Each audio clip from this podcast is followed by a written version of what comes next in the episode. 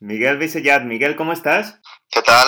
Muy bien. ¿Tú qué tal? ¿Cómo, cómo va todo? ¿Todo bien? Fantástico. Pues nada, Miguel, mira, te llamo porque hemos visto que has tenido la suerte de jugar tres días con, con Rafa Nadal en el Campeonato de Baleares de Profesionales. Lo primero, cuéntanos, a grosso modo, has empatado con él en sexta posición.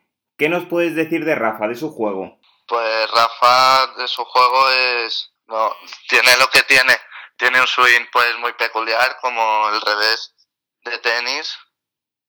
Y bueno, pero la toca muy bien. Sí, hemos visto vueltas muy buenas. Vamos a ir poco a poco, se ha hablado mucho en los medios estos últimos días.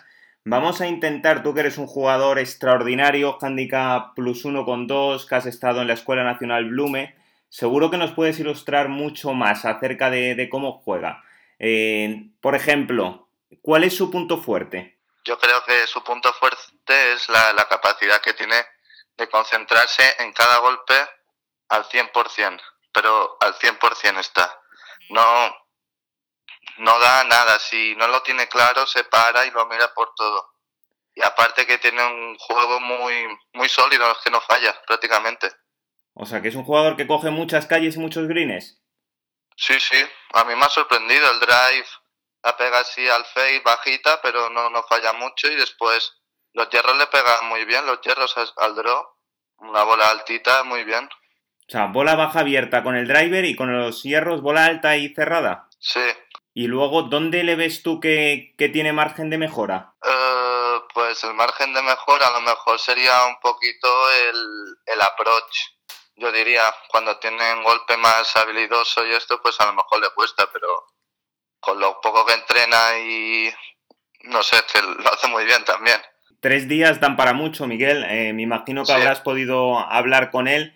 Eh, ¿Qué te ha contado? ¿Te ha contado algo, algunos planes que tenga él de futuro con respecto al gol, porque vemos que, cada vez es verdad que, el, bueno, le, cada vez le quedan menos años profesionales en el mundo del tenis.